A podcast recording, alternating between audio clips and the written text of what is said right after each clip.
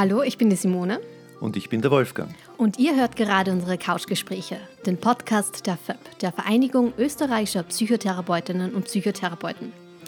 Tja, nach einer etwas längeren Kunstpause sind wir wieder zurück und diesmal haben wir uns ein besonderes Thema überlegt. Ja, nämlich Drogen. Äh, Drogen ist ein, ist ein top aktuelles Thema schon seit einiger Zeit. Äh, und wir haben uns äh, dazu Steve Müller eingeladen. Hallo Steve, grüß dich. Hallo. Freut uns, dass du da bist. Ähm, Steve Müller arbeitet zurzeit bei der Einrichtung Check It äh, der Suchthilfe Wien. Ähm, was ich von Check It weiß, ist, dass man dort anonym hingehen kann und Drogen testen kann. Aber äh, bevor ich greife vor, vielleicht stellst du dich mal ganz kon selber konkret vor und dann mhm. schauen wir mal, was du da konkret machst, auch bei Check It. Ja, ich bin inzwischen seit hui, 17 Jahren im Drogenbereich tätig, in allen möglichen Funktionen, auch in drei verschiedenen Ländern. Ich war in Schottland, Ostdeutschland und jetzt in den letzten zehn Jahren in Österreich und war bei Check It auch, also eigentlich bei der Suchthilfe Wien war ich Bereichsleiter Suchtprävention und Einrichtungsleiter Checkit. Aber die meiste Zeit der 17 Jahre war ich schon im direkten Klientenkontakt tätig und bin ich auch jetzt wieder ähm, als psychosozialer Berater mit Konsumentinnen, Konsumenten, Angehörigen sehr breit gefächert. Toll, ja. Ähm, und, äh, aber du bist bei Check It angestellt. Genau, ich bin bei Check It angestellt, zurzeit als psychosozialer Berater äh, und als Referent für Multiplikatorenschulungen. Kannst du uns kurz erklären, was äh, It anbietet oder was die tun dort? Wie du, wie du schon gesagt hast, das bekannteste Angebot ist die Analyse. Mhm. Das heißt, die, ähm, wo Menschen zu uns kommen können und eine Substanz auf die Inhaltsstoffe, Streckstoffe, Zusammensetzung und Dosierung analysieren lassen können. Das ist das bekannteste Angebot. Nichtsdestotrotz ist es ein integriertes Angebot. Das heißt, es ist immer kombiniert mit Informationsweitergabe, Beratungsangebot und auch integriert. Es gibt auch eine Beratungsstelle, das ist die Check It Homebase im sechsten Bezirk in der Nähe vom Museumsquartier. Und wir haben eine Webseite, wir sind, äh, machen sehr viel Multiplikatorenschulungen, sind in, mit, arbeiten mit Schulklassen, Telefonberatung, persönliche Beratung in der Homebase, wie ich schon gesagt habe. Also ein sehr breites Angebot und auch gerade mit der Analyse stoßen wir immer wieder auf sehr viel Medieninteresse aus dem In- und Ausland. Wieso? Wieso? Weil das Angebot genauso, es ist sexy. Mhm. Und zwar nicht nur sexy für Medien, sondern sexy für die, für die es eigentlich geschaffen ist, für die Konsumentinnen und Konsumentinnen und Konsumenten. Weil wenn man eine Bierflasche kauft, steht draußen drauf, was drin ist. Du siehst, äh, aus was es gebraut wurde, wie viel Alkohol es enthält und steht sogar drauf, wie viel Flüssigkeit in der Flasche ist. Wenn man eine Pille oder ein Pulver oder eine sonstige Flüssigkeit bekommt als Konsument, dann sieht man von außen nicht, welche Wirkstoffe sind da drin, welche Wirkung kann ich erwarten, welche Dosierung ist da jeweils drin. Von daher ist es für jeden, der in irgendeiner Art und Weise eine Substanz konsumiert, die illegalisiert ist, wo also nicht die entsprechenden Informationen erhältlich sind beim Kauf, interessant herauszufinden, was da drin ist. Ähm, ich habe zufällig diese Woche einen Patienten bekommen, mhm. der sich Substanzen aus China bestellt. Mhm. Und ich, ich habe ihm gegenüber gesagt, naja, also ich wäre wirklich sehr skeptisch, das überhaupt zu konsumieren. Nicht? Ich würde mich fürchten, was da drinnen ist. Und er hat gesagt, naja, er geht zu Jacket, er lässt sich das dann anschauen, ob das wirklich drin ist, was er da bestellt hat. Und äh, ja, dann ist er sicher, was das betrifft. Die Idee ist genau die, dass Leute, die eben nicht wissen, was in den Substanzen drin ist, erstens mal überhaupt einen Zugang haben zum Hilfesystem. Irgendwo eine Möglichkeit, wo ich hingehen kann und fundierte Informationen bekommen kann. Und auch noch ein Angebot, falls jemand Probleme mit dem Konsum entwickelt oder sich Sorgen macht oder irgendeine Wirkung hat, die er nicht ganz einordnen kann, die er reflektieren mag. Und das so ein interessantes Angebot zu haben, dass sie herausfinden können, was drin ist, ähm, gibt ihnen die Möglichkeit, halt zu uns zu kommen, das rauszufinden. Und Gleichzeitig zu diesem Zugang zum Hilfesystem ist es auch eine Harm Reduction Maßnahme. Sprich, dadurch, dass eine Person weiß, welche Wirkstoffe sind da drin, welche Wirkung kann ich erwarten, kann sie ihr Verhalten dementsprechend anpassen. Will ich es noch konsumieren, jetzt wo ich weiß, dass das und das in der Konzentration drin ist und ich diese oder jene Wirkung erwarten kann? Und wenn ich es noch konsumieren möchte, wie viel ist gescheit für die Wirkung, die ich mir erwarte. Was bei den meisten Leuten dazu führt, dass sie sich entweder, dass sie entweder weniger konsumieren, zumindest nochmal drüber nachdenken und halt die Möglichkeit haben, ein Hilfeangebot anzunehmen. Mhm. Ich hätte mal eine ganz grundsätzliche Frage. Mhm. Warum konsumieren Menschen überhaupt Drogen? Hm, wie lang ist der Podcast? ähm, so ganz kurz gefasst. Ganz kurz, ganz kurz gefasst. Hm. Es hat was mit Rausch zu tun. Und Rausch ist was, was, nichts nur mit, was nicht nur mit Drogen zu tun hat, sondern was menschliches. Man könnte argumentieren, und es wird auch argumentiert, dass es ein menschliches Grundbedürfnis ist. Ich sage nur Höhenrausch, das Runners High, was oft erwähnt wird, oder Sexualität ist ein rauschhaftes Erleben. Und der Konsum von psychoaktiven Substanzen ist halt auch ein rauschhaftes Erleben, was dieses Bedürfnis stillt. Das wäre eine Perspektive drauf. Eine andere Perspektive drauf, gerade in dem Kontext, in dem wir hier äh, sprechen, also wenn es um Psychotherapie geht, ähm, ist, dass es ein Bewältigungsverhalten ist. Was auch immer man im Leben erlebt, was einen belastet, unabhängig davon, was das ist, ob das was Psychisches ist, ob das Sozialbeziehungen sind, ob das ein altes Trauma ist, ob das ein Jobverlust ist, was auch immer man sich denken kann, lässt sich in der Regel besser aushalten, ähm, wenn man eine Substanz hat, die einem dabei hilft. To medicate feelings wäre so ein Schlagwort dabei. Also es gibt so wenn es um Konsum geht, so zwei, zwei, zwei Seiten. Es gibt ein Kontinuum von Konsummustern. Auf der, gesund, auf der eher gesünderen Seite hat man Probierkonsum, Gelegenheitskonsum, Genuss. Und auf der eher äh, krankhafteren Seite, da wo es dann schädlich wird, hat man ähm, funktionalen Konsum, problematischen Konsum, Abhängigkeit oder manifestierte Sucht. Mhm. Wie merkt man dann eigentlich, ob man diese Grenze überschritt? Also wenn man jetzt eigentlich nur gelegentlich ein bisschen was raucht oder so und irgendwann macht man es immer mhm. öfter.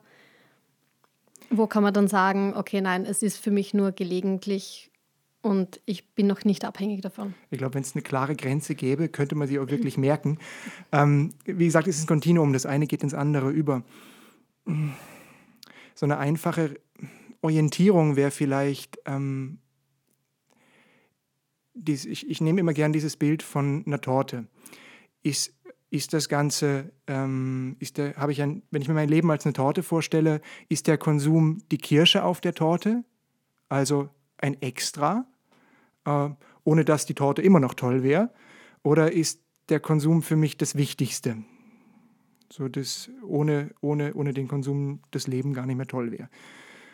Man kann sich aber auch da schon anfangen zu fragen, natürlich viel früher, wenn der Konsum eine Funktion für mich übernimmt. So, kann ich, traue ich mich, auf eine Party zu gehen, ohne zu konsumieren? Oder ist die Party dann uninteressant? Ähm, kann ich nach Hause kommen und mich bei einem Bier entspannen, den einen Tag und den nächsten Tag bei mit einem Gespräch mit meiner Familie oder meinen Mitbewohnern? Also ist da noch eine Vielfalt da oder wird das schon enger und immer häufiger und so das ist vielleicht eine Orientierung. Mhm wenn ähm, das Sinn macht. Ich denke mal gerade, das selbst zu reflektieren ist, glaube ich, sehr schwierig, oder? Ist das nicht eher, dass man es dann bei anderen sieht, also bei der Familie oder Freunden? Man macht sich ja viel vor, auch selber. Man kann sich viel vormachen. Mhm. Mm, man kann sich viel vormachen. Ich glaube, Selbsttäuschung ist eine Grundfähigkeit des Menschen. Vielleicht. Ähm, beim Konsum, man kriegt die Rückmeldung, eben wenn man, wenn man, wenn man, in, der, wenn man in der Familie oder vom Freundeskreis Rückmeldungen kriegt, wie hm, du, ist das noch okay, wie du, wie, wie du das machst. Man hat aber, die meisten Leute haben auch ein Bauchgefühl, über das sie eben sehr schnell drüber gehen. Eben da kann man sich was vormachen, aber es ist nichtsdestotrotz da. Und wenn dann die Partnerin, die, äh, der Bruder, Schwester, wer auch immer, einen darauf anspricht, ähm, dann merkt man das in der Regel. Und sobald man selbst mit starker Abwehr reagiert, dann ist vielleicht was dran. Also wenn es Emotionen auslöst, dass jemand meinen Konsum anspricht, dann... Ja, nämlich, da würde ich gerne einhaken, weil ich bin ja systemischer Psychotherapeut mhm. und da kommen Paare zu mir mhm. oder Angehörige. Und das ist ein Klassiker, dass der Partner oder die Partnerin meint, ähm, du hast da einen problematischen Konsum, lass dir das anschauen, mhm. reduziere den Konsum, äh, konsumiere das nicht so oft. Und die Person, die das dann konsumiert, sagt dann, misch dich nicht ein, das ist meine Sache oder ich, ich mache das eh mhm. nicht so oft und fange dann an, das heimlich zu tun beispielsweise. nicht, äh, stapeltief gewissermaßen. Mhm. Und dann entsteht eine eigene Konfliktdynamik in der Beziehung oder in der Familie, äh, die dann das eigentliche, wo dann das eigentliche Problem äh, sowas wie ein, ein, ein, der schwarze Peter ist, den man dann den sich gegenseitig zuschiebt. Nicht? Wer ist jetzt mhm. der Böse und wer ist der Gute? Ja, gerade ich kenne das, was du beschreibst, da ich auch mit Angehörigen arbeite und es ist in, es wird dann oft das eigentliche Problem vom Konsum überdeckt. Also es wird, der, der Konsum wird thematisiert, weil der ist, der ist ansprechbar, da ist eine Substanz da, da ist eine, eine, eine, ein Verhalten da von jemandem, worüber man streiten kann. Im Hintergrund ist dann oft, nicht immer, aber oft auch ein Beziehungsthema. Also nicht ursächlich für den Konsum, aber doch was überdeckt wird oder über den Konsum ausgetragen wird. Also ob der Konsum problematisch ist oder nicht, würde ich erstmal grundsätzlich gar nicht, vorher gar nicht bestimmen können.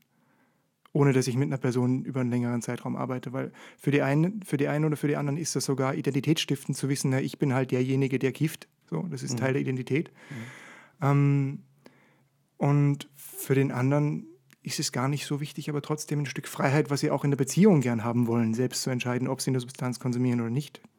Also dann wird Freiheit eigentlich über diesen Konsum definiert. Mhm. Und, äh, ja, und die Aufgabe der Psychotherapie könnte dann vielleicht sein, Freiheit anders zu definieren. Zum Beispiel. Äh, ja. Vielleicht, was die Zuhörer und Zuhörerinnen auch interessiert, ist, was gibt es denn überhaupt alles am Markt? Einer von unseren Chemikern, der bei uns im Labor Substanzen analysiert, hat mal, ich glaube, so eine theoretische Zahl gesagt von ähm, mehreren tausend, ich weiß gar nicht, ob es 20.000 psychoaktiven bekannten Molekülen. Das ist theoretisch. Praktisch sind die, ist das, was am meisten konsumiert wird, das wird jeder von uns wissen und ich glaube, jeder, der zuhört, Alkohol, mhm. ähm, gefolgt von Nikotin, gefolgt von Koffein, wenn man es mitzählen möchte. Äh, man sollte sich nur mal unsere, unsere Arbeitswoche aller und unsere Firmen vorstellen, ohne mit einer Woche Koffeinentzug. Ähm, dann weiß man, dass das auch relevant ist. Ähm, aber so, wenn wir über illegale Drogen sprechen, ist Cannabis das, was am meisten konsumiert wird. Da, da haben wir eine, in Österreich eine Lebenszeitprävalenz von 20 bis 40 Prozent. Lebenszeit sagt aber nichts darüber aus, ob das jemand aktuell konsumiert. Das heißt nur, dass es irgendwann mal konsumiert hat und sei es nur probiert.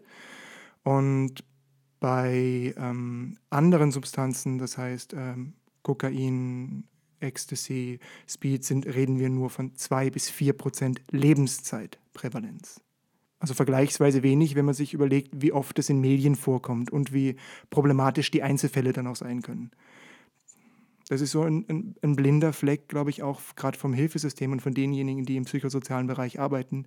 Wir haben in der Regel mit den Leuten zu tun, die ein Problem damit entwickelt haben oder wo es zu Problemen führt. Wir haben in der Regel nicht mit denen zu tun oder selten, wo der Konsum ein Teil des Lebens ist, der noch in dem relativ gesunden Bereich ist, den ich vorhin erwähnt habe. Mhm. Ähm, du hast gerade angesprochen, legale und illegale Drogen. Mhm. Ähm, wie ist deine Meinung eigentlich zur Legalisierung von hm. Gras, Mariana? Die Legalisierungsdebatte geht für mich eigentlich an der eigentlichen Frage vorbei. Also für mich ist nicht die Frage, sollte was äh, legal oder illegal sein, sondern für mich ist die Frage, wie können wir als Gesellschaft Substanzen so kontrollieren oder mit ihnen so umgehen oder Rahmenbedingungen schaffen, dass man mit Substanzen umgehen kann, dass es den Konsumenten ermöglicht wird, möglichst ähm, einfach Unterstützung zu finden, also irgendwo Anschluss im Hilfesystem, ohne sich zu genieren, ohne Angst zu haben, dadurch Probleme zu bekommen. Und dass es wir als Gesellschaft eine Möglichkeit damit finden, mit Rauschzuständen verantwortungsvoll umzugehen. Das mag für manche Substanzen bedeuten, dass man sie stark reglementiert und für andere, dass man sie weniger stark reglementiert, aber es ist eher eine kulturelle Frage. Wie schaffen wir Rahmenbedingungen, dass eine, eine Kultur des verantwortungsvollen Konsums möglich ist? Sowohl mit mhm. Alkohol, Nikotin als auch anderen Substanzen. Ich unterscheide, da würde ich nicht unterscheiden. Ähm, von medizinischer Seite würde ich da wahrscheinlich eine Unterscheidung machen mhm. zwischen den Substanzen, die ein, ein großes Abhängigkeitspotenzial mhm. haben, was man auch äh, in ähm, Tierversuchen zum Beispiel überprüfen kann. Wo Alkohol hinter den morphinhaltigen Substanzen wie Heroin oder so an zweiter Stelle rangiert. Das muss man sich auch mal klar machen. Mhm. obwohl, es habe ich ihn legal, erwähnt. obwohl es legal ist, ja. Ähm, äh, und, und, und danach dann auch das Orientieren, ähm, wie, wie wahrscheinlich das ist, dass jemand in eine Abhängigkeit Mhm. hineingerät. Ne? Die Verfügbarkeit ist natürlich auch ein Aspekt davon, obwohl ich den Eindruck habe in der letzten Zeit, dass durch das Internet die Verfügbarkeit enorm gestiegen Mhm. ist, weil wenn die Leute das aus China oder Russland oder Ukraine oder so einfach bestellen können, äh, Da kann ich dir recht geben, weil du vorhin noch gefragt hast, wie der, wie der Markt aktuell aussieht. Das, was du gerade gesagt hast, stimmt absolut. Die Verfügbarkeit ist heute überall gegeben, wo du einen Internetanschluss und eine Postadresse hast. Es ist möglich, im hinterletzten, hinter Tupfing noch, noch äh, die seltenste Substanz zu bestellen, die es irgendwo am Markt gibt.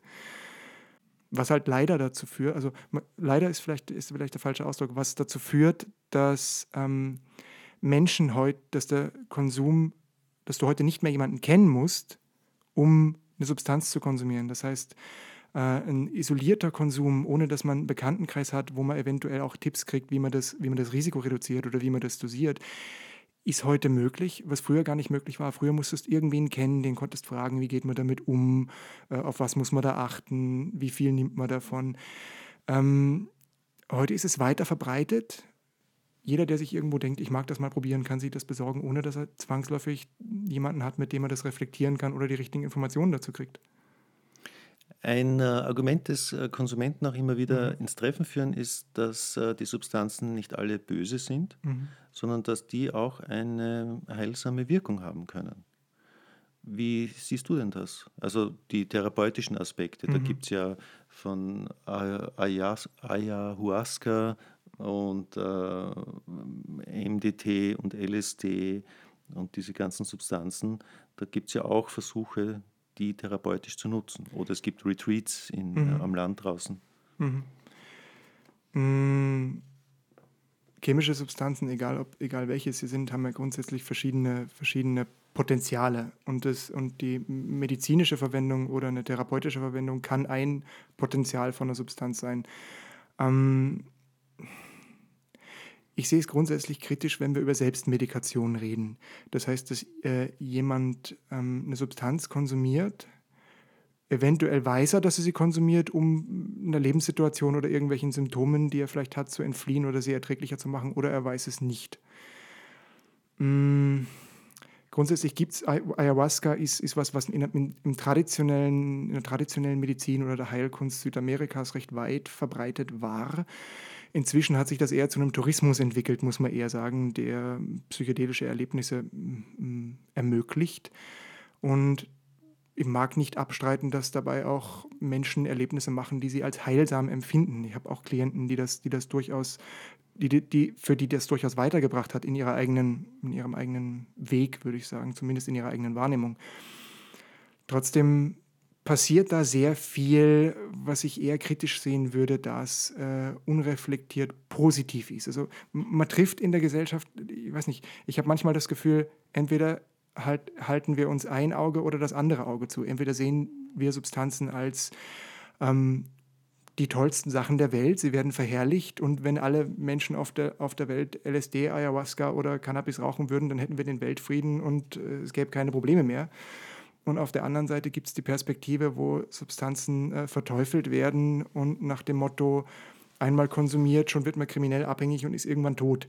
Und ich finde, beides schießt übers Ziel hinaus und ist nicht zutreffend. Also es gibt, es gibt Risiken und Probleme, die entstehen können. Und es gibt aber auch äh, Wirkungen, die als angenehm empfunden werden. Es gibt einen angenehmen Rausch oder eben auch äh, heilsame Erfahrungen.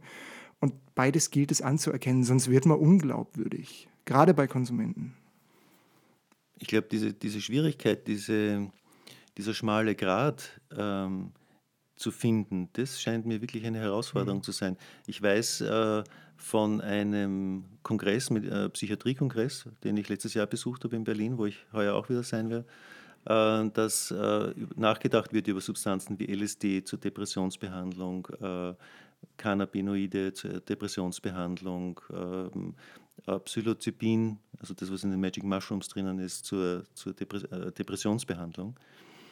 Ähm, weil man weiß, dass diese Substanzen, wenn das positive Erfahrungen sind, auch die Stimmung verbessern, was naheliegend ist. Mhm.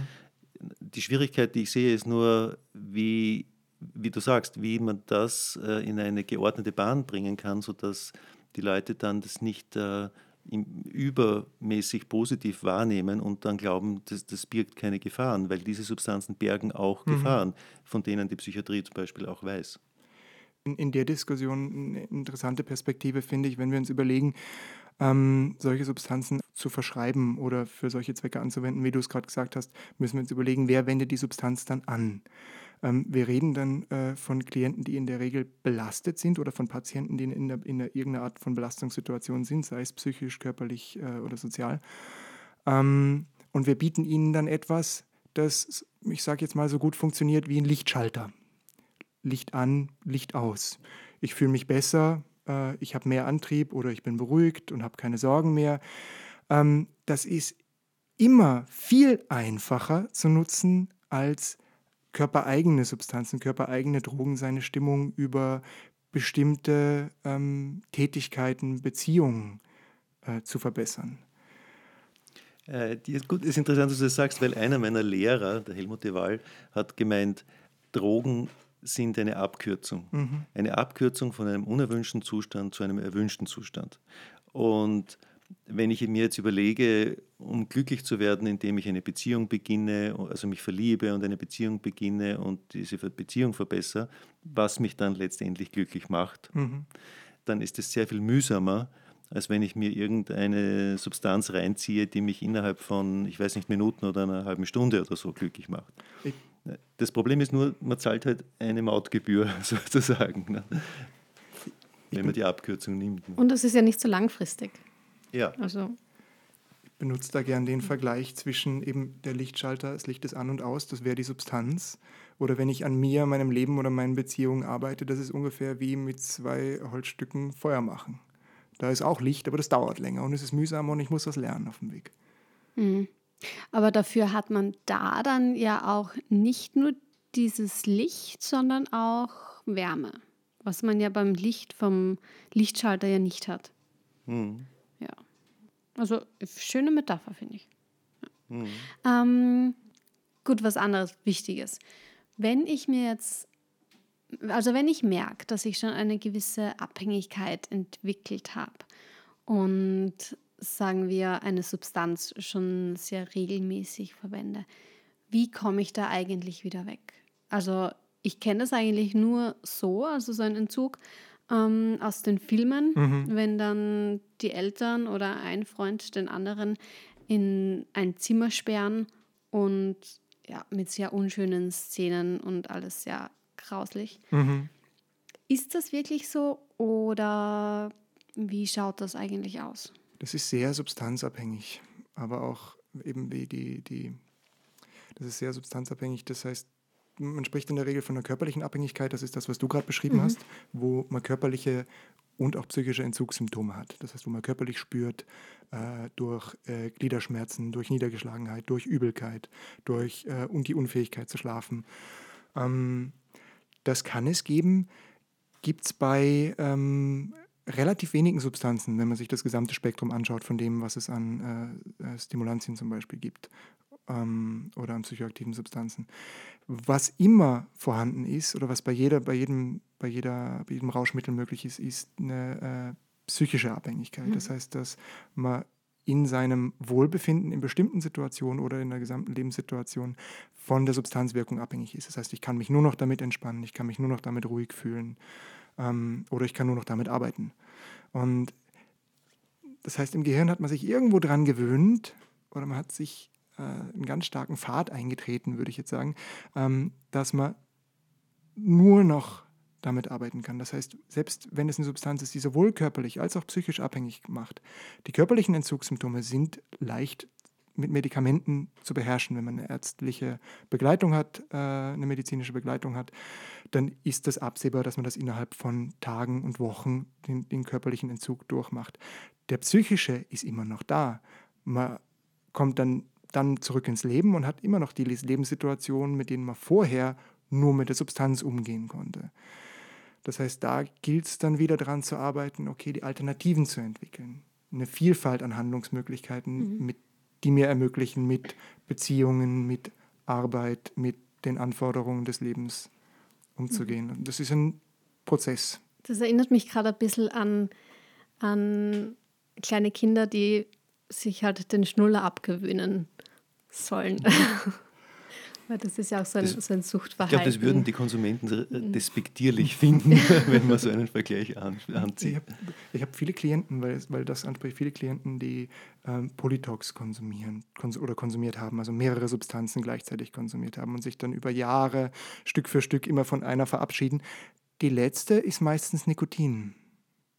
Und der Vergleich, den du gerade gemacht hast, der kommt dann oft auch von den Klienten wenn sie mitkriegen, dass das so schwer ist. Mhm.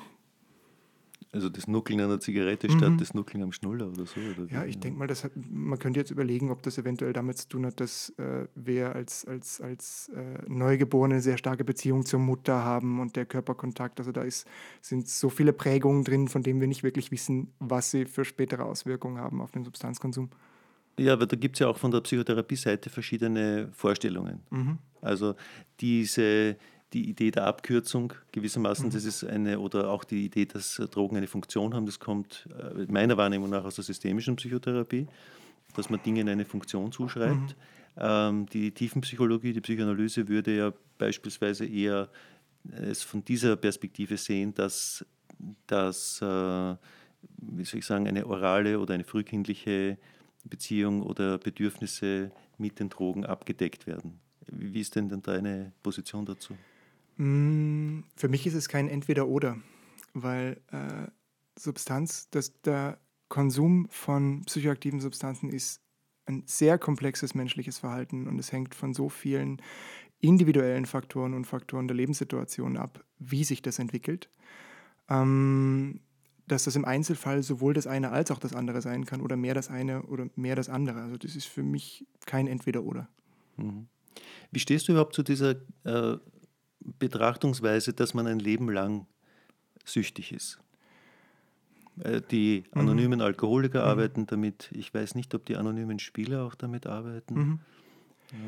Ja. Ähm, ich habe in der Zeit, die ich in dem Bereich tätig bin und sowohl bei meinen Klienten als auch im Freundeskreis äh, Menschen kennengelernt oder kennenlernen dürfen, die eine Abhängigkeit überwunden haben oder ich durfte Menschen dabei begleiten, die zu überwinden und habe sowohl das eine als auch das andere erlebt. Also sowohl jemanden, der sich selbst, selbst nach, würde ich würde fast sagen, 40 Jahren äh, trockener Alkoholiker sein, immer noch als Alkoholiker bezeichnet, obwohl er seit 40 Jahren keinen Alkohol mehr anrührt, ähm, als auch Menschen, für die äh, es möglich war, nach einer längeren Pause wieder einen kontrollierten Konsum zu haben.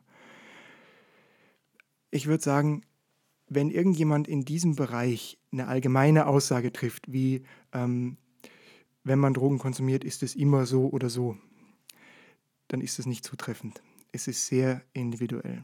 Und das wäre für mich auch ein Tipp für jeden, der mit äh, Menschen arbeitet im psychosozialen Bereich, die Substanzen konsumieren, ähm, sich nicht von den Substanzen irritieren zu lassen oder von dem, was man darüber in den Medien liest, sondern äh, eher mit dem Menschen zu arbeiten. Wie geht es der Person mit dem, was er oder sie jetzt macht in ihrem Leben? gut, dass du das sagst, weil ähm, viele Kolleginnen und Kollegen, äh, die mit Drogenpatienten und Patientinnen arbeiten, fühlen sich dann manchmal sehr verunsichert oder überfordert mhm. durch die Vielzahl an neuen Substanzen, die da am Markt sind. Mhm. Ich selber ähm, habe meine Ausbildung in der Drogenambulanz im AKH angefangen und würde mich als relativ kompetent in dem Bereich betrachten. Trotzdem, glaube ich, kenne ich die Hälfte der Substanzen nicht, die es inzwischen auf dem Markt gibt. Also das ist so, und das ist auch so ein, so ein rascher Turnover oder eine rasche Erweiterung oder Veränderung, dass man da wirklich als Therapeut jetzt kaum mitkommt. Mhm. Wenn man speziell in dem Bereich arbeitet, dann kriegt man mit, wie sich der Markt verändert. Ähm, und es gibt sehr, sehr viele Substanzen. Trotzdem, im Arbeiten mit der Person ist die Substanz sekundär. Es ist, immer, es ist wichtig, was über die Substanz zu wissen, so dass man ungefähr einschätzen kann, okay, ähm, ab wann wäre eine Überdosierung oder kombinieren, sollten wir es mit der oder der eher nicht kombinieren, dann kann man die Informationen weitergeben. Ist natürlich nützlich. Nichtsdestotrotz, wir arbeiten mit dem Menschen auch im, auch im Drogenbereich und gerade wenn es darum geht, äh, mit Menschen zu arbeiten, die problematischen oder abhängigen Konsum, äh, Konsum haben, nicht von der Substanz irritieren lassen, egal ob man die kennt oder nicht kennt, sondern eher schauen, wie geht es der Person mit dem, was sie da tut. Im Zweifel können wir, da, können wir darauf vertrauen, dass wir nicht die Experten sein müssen für die Substanz. Das ist unser Gegenüber. Ähm, wie genau helft sie eigentlich den Leuten? Also wenn ihr merkt, ja, der hat jetzt wirklich ein Problem, mhm. wie funktioniert das? Sagen, darf ich nur fragen, fra mhm. sagen das die Leute auch? Also wenn die zu Check It mhm. kommen, mhm. Kommen die eigentlich regelmäßig wegen dem Testen der Substanzen mhm. oder kommen die eben auch so, wie die Simone sagt, weil sie schon merken, dass sie Schwierigkeiten haben? Beides. Ein Großteil der Leute, zu uns, der Leute, die zu uns kommen, sehen sich selbst nicht als problematisch konsumierend. Das sind die, die zum Beispiel die, äh, unsere Infoangebote nutzen, die das Analyseangebot nutzen. Gleichzeitig ist dort auch eine Gruppe dabei, die, ich würde sagen, ein Teil ein Teil von der jeweiligen Person weiß, naja, vielleicht habe ich ein Problem, aber ich gehe erst mal dieses Angebot nutzen und schaue, wie die Leute so drauf sind, wie, ob ich mit denen klarkomme, ob ich da irgendwo einen Anknüpfungspunkt habe und dann was anderes thematisieren kann. Das kann bewusst sein oder unbewusst. Das ist, ähm, gleichzeitig kommen auch sehr viele, die selber festgestellt haben, hm, irgendwie taugt mir mein Konsum nicht mehr so, bin aber nicht, noch nicht sicher, dass ich was ändern will, können wir es mal gemeinsam reflektieren. Das gibt es. gibt auch Leute, die für sich schon festgestellt haben, okay, es ist definitiv, definitiv problematisch, ich mag was ändern, weiß aber noch nicht was. Also entweder mehr Kontrolle gewinnen oder aufhören oder Pause machen. Und es gibt natürlich auch diejenigen, die schon seit vielen Jahren versuchen aufzuhören, eine Abhängigkeit entwickelt haben und jetzt sich durchgerungen haben, sich doch Unterstützung zu holen. Sehr breite Zielgruppe, mhm. die zu uns kommt. Was braucht es eigentlich, damit man gut mit Menschen mit Drogenproblemen arbeiten kann? Hm. Ich, ich würde sogar sagen, notwendig ist seine eigenen Erfahrungen mit Rausch, Risiko und auch Substanzen ähm, reflektiert zu haben, weil die stehen einem manchmal im Weg. Ähm, Dinge, die man selbst in seiner, in seiner Lebenswelt, sei es in der eigenen Biografie oder im Bekanntenkreis, kennt und da vielleicht auch positive Erfahrungen wahrgenommen oder selbst gemacht hat, mm, nimmt man eher als weniger problematisch wahr. Und mm, Dinge, die man nicht so kennt, nimmt man eher als riskanter oder problematischer wahr, weil sie verunsichern. Man weiß wenig drüber, man hat wenig Erfahrung. Beides ist nicht besonders hilfreich, wenn man es nicht reflektiert hat. Also es ist wichtig zu schauen, okay, welche Erfahrungen habe ich, wo habe ich Bezugspunkte, was hat bei mir vielleicht schon Emotionen ausgelöst, habe ich vielleicht in meiner Biografie irgendeinen Bekannten verloren oder die Tochter von der Nachbarin ist vielleicht irgendwann an einer Substanz gestorben und das hat bei mir eine bestimmte Emotion hinterlassen oder eine Haltung zu dieser Substanz. Also ich habe auch schon Klienten verloren und ich weiß, dass diese Substanzen, die, sie die der, der Klient oder die Klientin konsumiert hatten damals, bei mir immer die Alarmglocken schrillen lassen werden, obwohl das in dem Fall eine neue Person sitzt vor mir mit einer neuen Lebenssituation, mit einem neuen Konsummuster, vielleicht gar nicht notwendig ist. Und deshalb finde ich es auf jeden Fall hilfreich, um nicht zu sagen notwendig, seine eigene Erfahrung und Haltung zu reflektieren. Mhm, aber gibt es trotzdem ein paar Drogen, wo du sagen würdest, das sind definitiv die gefährlichsten Substanzen? lustig, die Frage kommt in jeder Fortbildung, die Frage kommt in jedem Zielgruppenworkshop, die Frage kommt sogar auch, wenn wir mit Entscheidungsträgern äh, Beratung machen, also die politische Entscheidungsträger.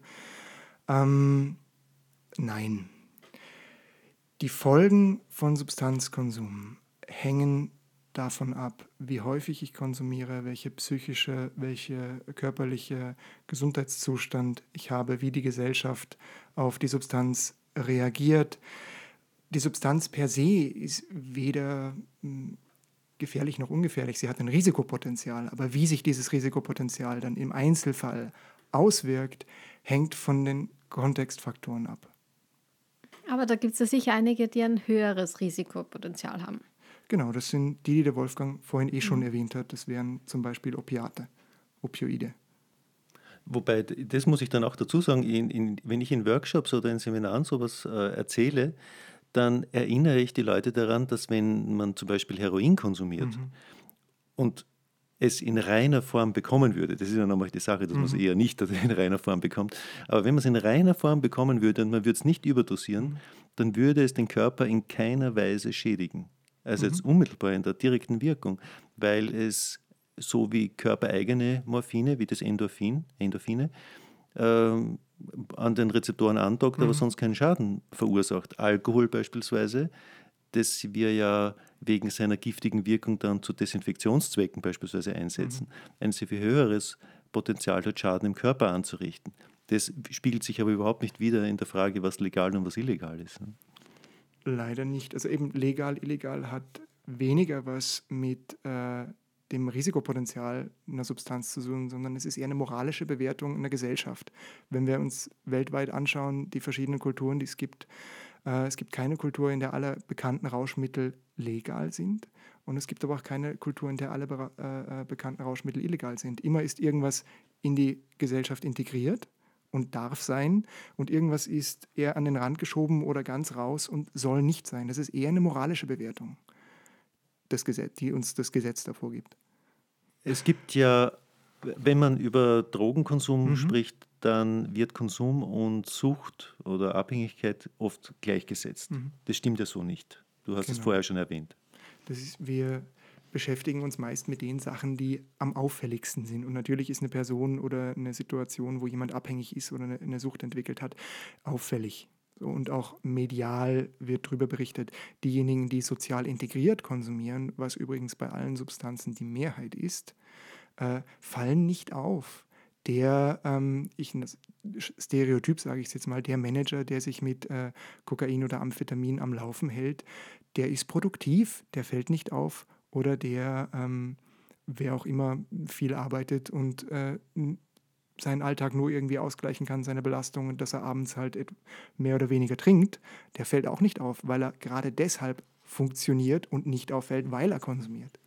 Aber da muss ich schon was problematisieren in dem Zusammenhang, mhm. weil äh, nicht nur Manager, sondern äh, immer größere Teile der Bevölkerung, ist wenigstens meine mhm. Wahrnehmung, konsumiert aktivierende, aufputschende Substanzen wie Kokain, wie Amphetamine, um äh, Aufgaben oder einen Lernstoff zu bewältigen. Mhm.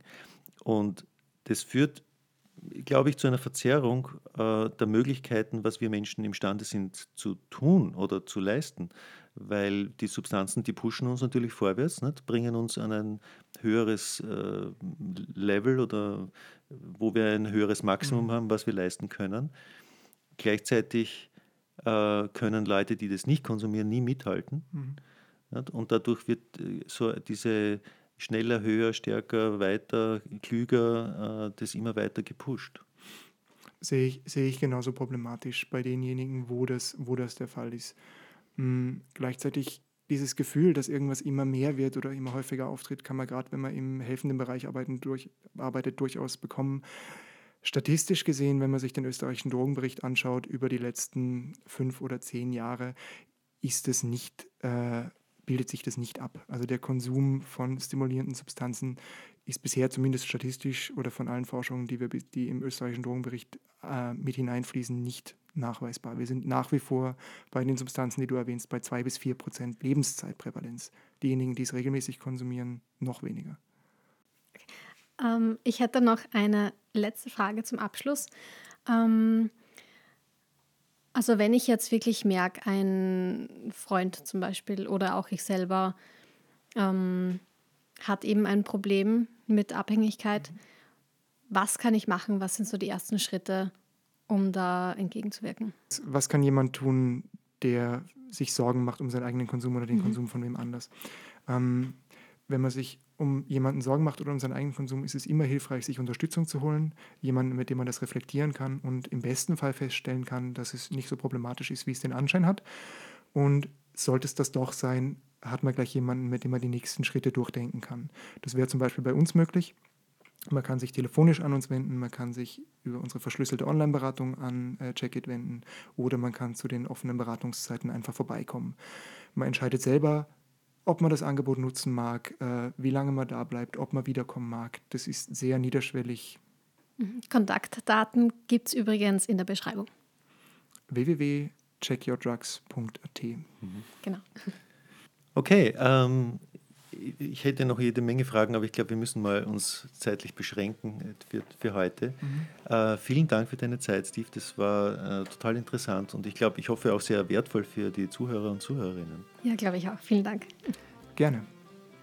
Ja, und wenn ihr noch konkrete Fragen zu dem Thema habt, könnt ihr uns natürlich gerne schreiben, entweder per Mail an office.voepp.at oder einfach auf Facebook oder Instagram. Ja, wir haben natürlich auch schon einige weitere Themen in der Pipeline. Ähm, ich verrate jetzt momentan noch nicht allzu viel, weil wir noch nicht sicher sind, was wir als nächstes machen wollen. Bleibt dran, hört rein. Äh, wir bleiben auch dran. Genau. Und wenn ihr auch gleich merken wollt, wann die nächste Folge online ist, könnt ihr uns ja gerne abonnieren, also entweder den Kanal abonnieren oder liken, je nachdem, über welche Plattform ihr uns gerade hört. Also dann, bis zum nächsten Mal. Bis dann.